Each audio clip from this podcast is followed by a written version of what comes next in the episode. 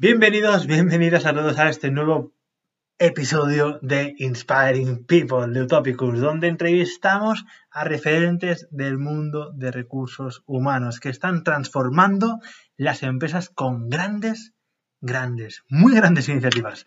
Para los que no las conocen, Utopicus es una empresa 100% española dedicada a la gestión de espacios de trabajo flexible. Y nuestro objetivo es ayudar a las organizaciones a repensar su forma de trabajar, ofreciéndoles principalmente espacios que se adaptan a todas sus necesidades.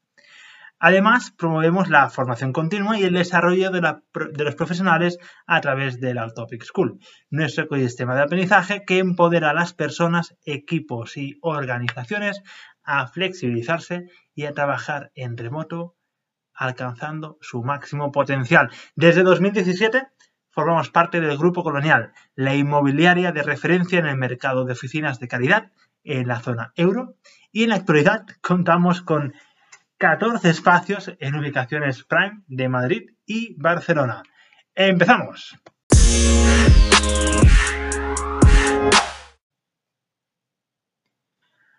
Buenos días, una vez más, yo soy Alexander Fimister y formo parte de Utopicus. Como ya sabéis, si habéis escuchado el podcast anterior con Antonio.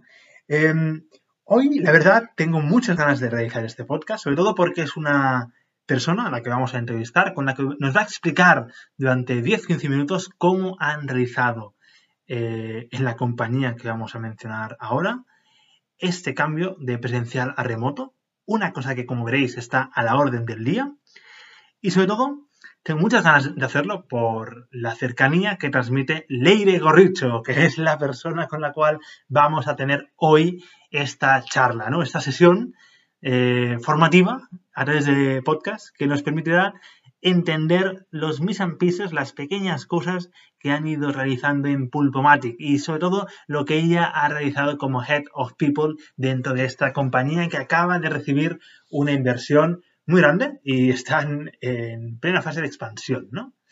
Entonces, muy agradecido de tenerla, Leire, y sobre todo muy contento de poder explicar cuál ha sido este proceso, cómo lo has implementado y sobre todo cuáles son aquellos detalles que normalmente nos dejamos y quizás en un concepto más teórico no explicamos, pero que son igual o más de importantes, ¿no? Así que bueno, Leire, tú misma, preséntate. ¿Quién eres, Leire? Preséntate. Hola, ¿qué tal? Buenos días. Eh, encantada de, saludarte, Alex, y al resto. Bueno, pues la verdad que eh, como bien dices, eh, vivir en un momento así, en esta startup, es como muy trepidante, eh, muy desafiante, con eh, up and downs. y siempre digo, ¿no? incluso los procesos de selección, que está muy de moda trabajar en startups y es fascinante y es un aprendizaje muy rápido, pero también requiere una capacidad de adaptación y de vivir emociones muy intensas, pues prácticamente todos los días. Muy bien, Leire. Y justamente tenía muchas ganas de hablar contigo, de verdad. Muchas ganas porque en las sesiones previas que hacemos de preparación, ¿no? Eh, sí que es verdad que me comentaste muchas cosas que creo que son muy interesantes para poder compartir, porque es una realidad que muchos estamos viviendo, ¿no? Que es cómo narices, si me permitís la palabra, cómo estamos haciendo este proceso de cambio por completo de una cultura de presencial a una cultura del remoto, ¿no? Cómo hemos hecho esta transformación por completo y, además, ¿cuáles son aquellos proyectos tan focalizados y tan concretos que, pueden dar luz a otras compañías, ¿no? Y a otras compañías que quizás nos están escuchando, ¿no? Y, al final creo que eso es una cosa que, que todos hemos tenido que vivir de cierta manera, pero creo que tu caso y vuestro caso, por lo que he escuchado, es uno de los proyectos que, más me está gustando cómo lo estáis implementando y cómo habéis implementado estos nuevos conceptos, ¿no? De un espacio híbrido hasta después cuáles son los nuevos procesos que estáis implementando. Cuéntanos, Leire, ¿qué estáis haciendo en concreto? Vale, a ver, pues bueno, eh, has dicho algo interesante, que has dicho de presencial a todo en remoto, y en realidad es un punto que, no es del todo así, ¿no? Dentro de todas estas circunstancias que han pasado con el COVID, con el teletrabajo, eh, nosotros hemos intentado pensar cómo poder abordar el cambio que viene ahora, ¿no? Eh, entonces sí que inicialmente pensábamos, oye, aquí no pasa nada, volveremos todos a la oficina, vimos que eso no iba a poder ser en un tiempo, así que nos fuimos a pues todo remoto. Y últimamente, en las últimas semanas, eh, hemos venido apostando por un modelo que se llama Remote First, que no es 100% remoto, sino que vamos a plantear un modelo híbrido donde sí que haya ciertos espacios en la oficina para reuniones o para aquellas personas que sí necesitan ese contacto más presencial, pero la prioridad y la forma de trabajo principal será en remoto. Entonces matizo este cambio porque es, porque es importante, ¿no? Eh, y es importante porque también em, el abordaje que tenemos que tener es muy diferente, porque lo que tenemos que hacer es garantizar que tanto las personas que estén en la oficina como las que estén en casa en México, en España o, en Colombia, eh, tengan la misma experiencia laboral. Y ese es, yo creo que el principal reto que tenemos, que todos se sientan que forman parte de lo mismo y que podamos consolidar esta cultura a pesar de que la ubicación física sea diferente.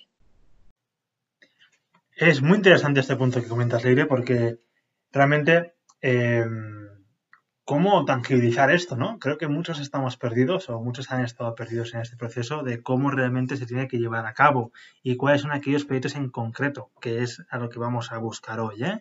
Cómo hacemos estos proyectos concretos y cuáles son aquellos proyectos de éxito que habéis implementado y que han tenido un alto engagement dentro de la compañía, ¿no? Así que cuéntanos, Leire. Vale, pues mira, yo puedo contarte acciones que ya hemos venido tomando a cabo y otras que vamos a lanzar y, dentro de un año te diré si lo hemos hecho bien o no tan bien, ¿no?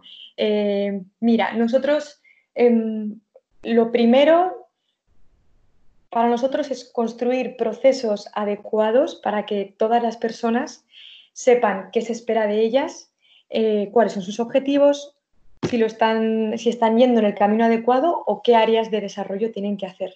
O sea, pues nosotros eh, creemos que la motivación, la fuerza y la productividad de las personas viene directamente vinculada a la claridad de lo que se espera de ellos. Entonces, eh, justo antes de que esto sucediera, eh, contactamos con, eh, con, diferentes proveedores de procesos de performance y evaluación diferentes. Nos gustó mucho uno que se llama 155, que la verdad que nos está funcionando muy bien, pero hay muchos que lo que trata es que semanalmente cada empleado los viernes manda un pequeño rating de cómo se encuentra, cómo ha ido esta semana y por qué, lo recibe el manager, el lunes hablan de qué ha sido y permite ir haciendo ajustes, ¿no? Esta herramienta también permite establecer los OKRs y una bajada de objetivos a las diferentes áreas, se hacen visibles a todo el mundo y por tanto todo el mundo sabe yo en qué estoy trabajando, en qué está trabajando otro, cómo van y cómo podemos ayudar. Y, también pues lo que es la evaluación del desempeño se hace a través de esa herramienta. Entonces, esta fue, la primera introducción que hicimos para que independientemente que tú estés en cualquier lugar del mundo, en cualquier franja horaria diferente, puedas saber en qué estás tú, en qué están los demás y cómo lo estás haciendo. Y para nosotros sí que es la base a partir de la cual queremos empezar a crecer a otro tipo de acciones. Em, el segundo tema fuerte, que no, que no, es el performance, es la parte de cultura.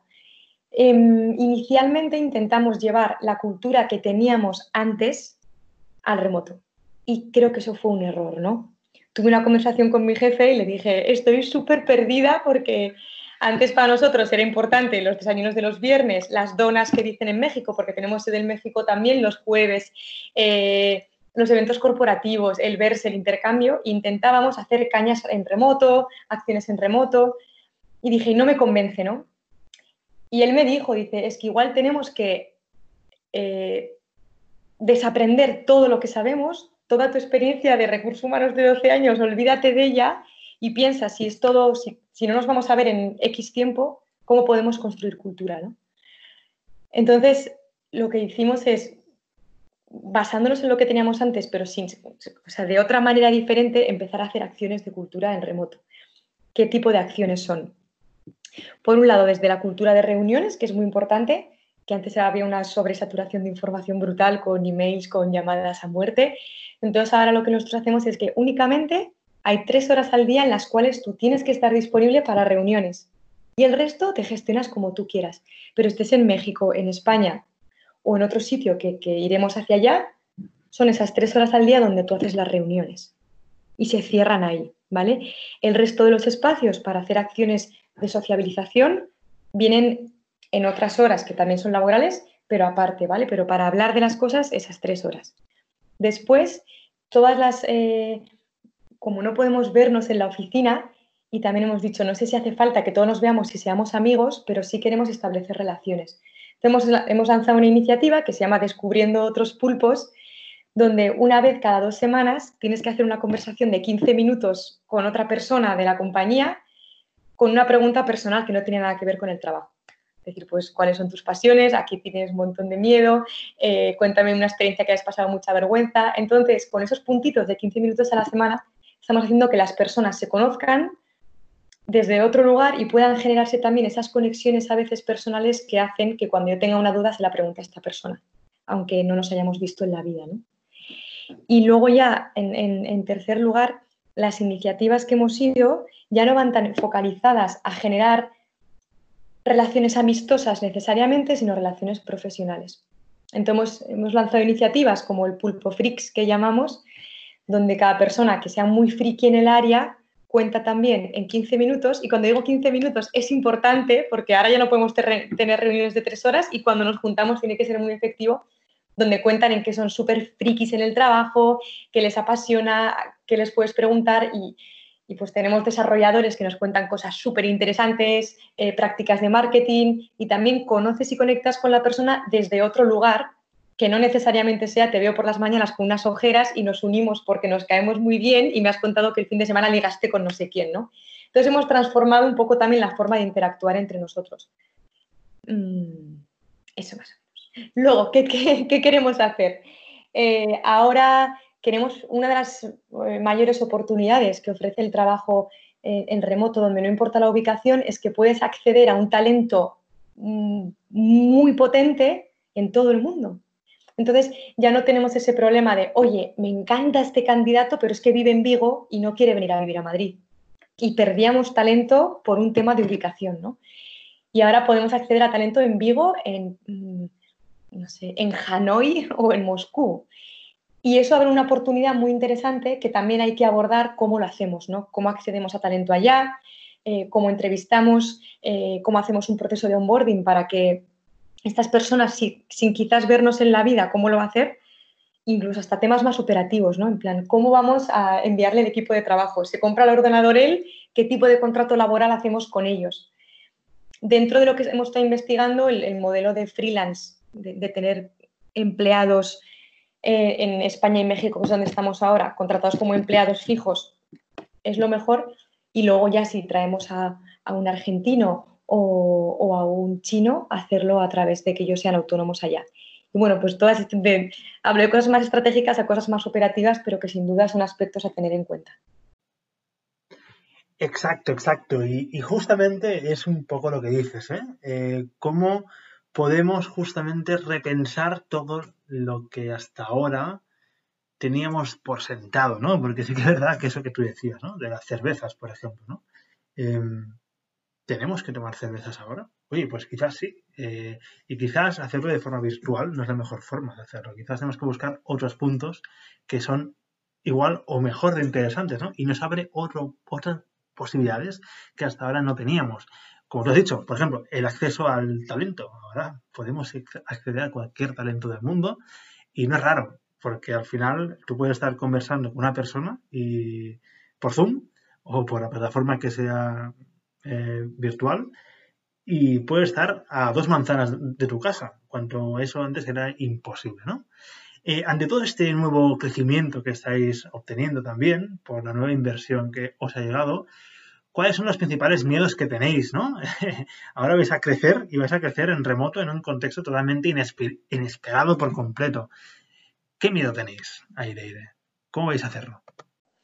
A ver, pues eh, has dicho una palabra muy interesante que es miedo, que yo siempre digo que, la gestión de recursos humanos es la gestión de miedos de las personas, ¿no? Desde miedo a no ser suficiente, miedo a tener un equipo que no sepa gestionar bien, miedo a no vender, Así que es un buen punto. Eh, ¿Yo a qué tengo miedo? Eh, honestamente, un poco a la pérdida de control. Yo creo que hay una creencia un, poco, y que no es cierta, ¿eh? que cuando tú no tienes a la gente en la oficina y no la ves, pierdes el control de lo que hacen, de cómo lo hacen y demás. Y creo que es un miedo mío y un miedo que comparten todos los managers y que estamos trabajando en ello. ¿no? Así que es cómo estar dispersos en el mundo sabiendo que igual tú tienes un equipo con el cual solo hablas tres horas al día, sabiendo que las cosas van a salir bien. Entonces, ¿cómo queremos abordar eso? Como decía, a través de procesos y comunicación asíncrona. ¿vale? Em, hay herramientas como Monday, como Asana, que permiten tener una gestión completa del proyecto y ver en qué está cada uno y trabajar de forma síncrona con comentarios. Y yo digo una cosa y aunque esta persona no me responda en siete horas, ya está metida en el loop y no hace falta hablarlo todo. Entonces creo que ese tipo de herramientas dan mucha tranquilidad y seguridad para la gestión de personas. En cuanto al crecimiento, un poquito como decía antes, eh, mi miedo es no saber diagnosticar bien un talento en un país de una cultura y una forma de expresión tan diferente. Porque para nada no es lo mismo una entrevista de trabajo con un brasileño eh, que con un búlgaro, de ninguna de las maneras. ¿no? Entonces, ¿cómo poder hacer también entrevistas donde ese sesgo cultural que yo misma tengo como entrevistadora eh, y encima en remoto y sin ver a esa persona, realmente acertar con que estamos trayendo a la persona que necesitamos, ¿no?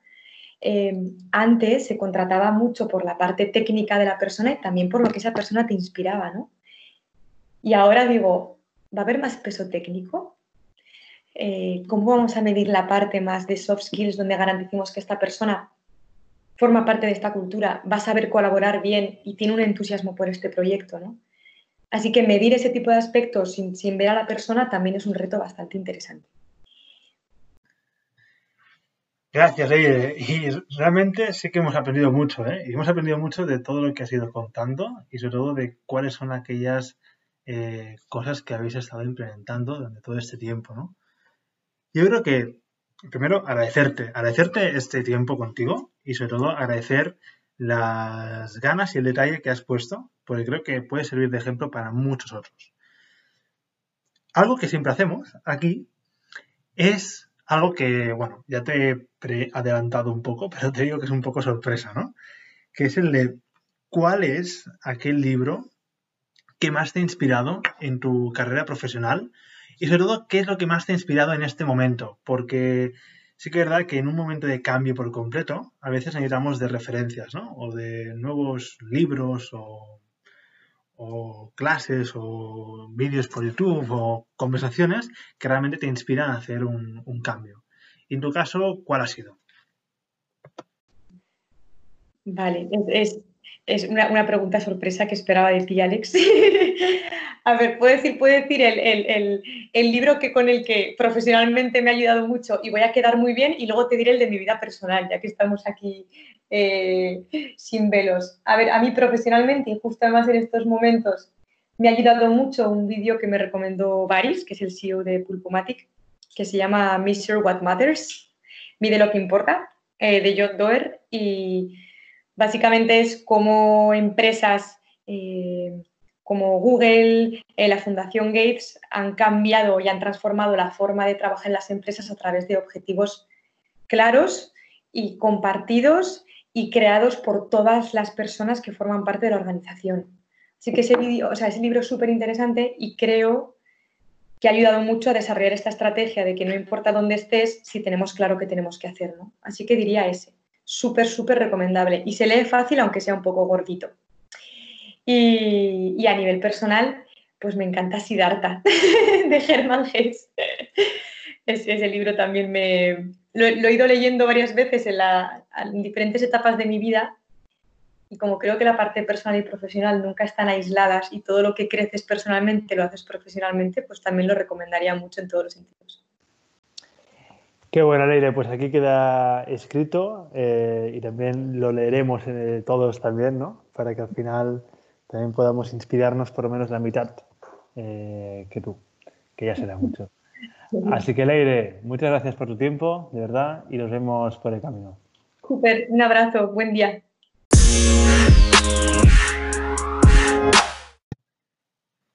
Gracias, Leire. Muchísimas gracias, sobre todo, por compartir con nosotros tu experiencia en este cambio, ¿no? en esta transición del de, trabajo presencial al trabajo en remoto.